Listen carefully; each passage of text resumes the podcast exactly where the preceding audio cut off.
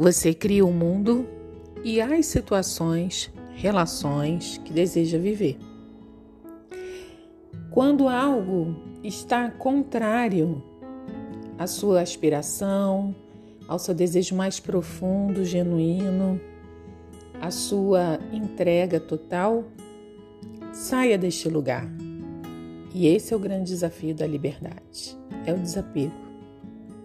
É o de não esperar que algo mude fora. Mude-se de lugar. Se algo for para você e também desejar compartilhar o seu mundo, as, as suas maravilhosidades, vai te seguir. Se não, algo de lindo, gostoso, maravilhoso estará esperando por você. Mas entenda, você constrói a cada dia, várias vezes por dia, a atmosfera, a psicosfera e o nível de atitude e disponibilidade para o que você deseja viver.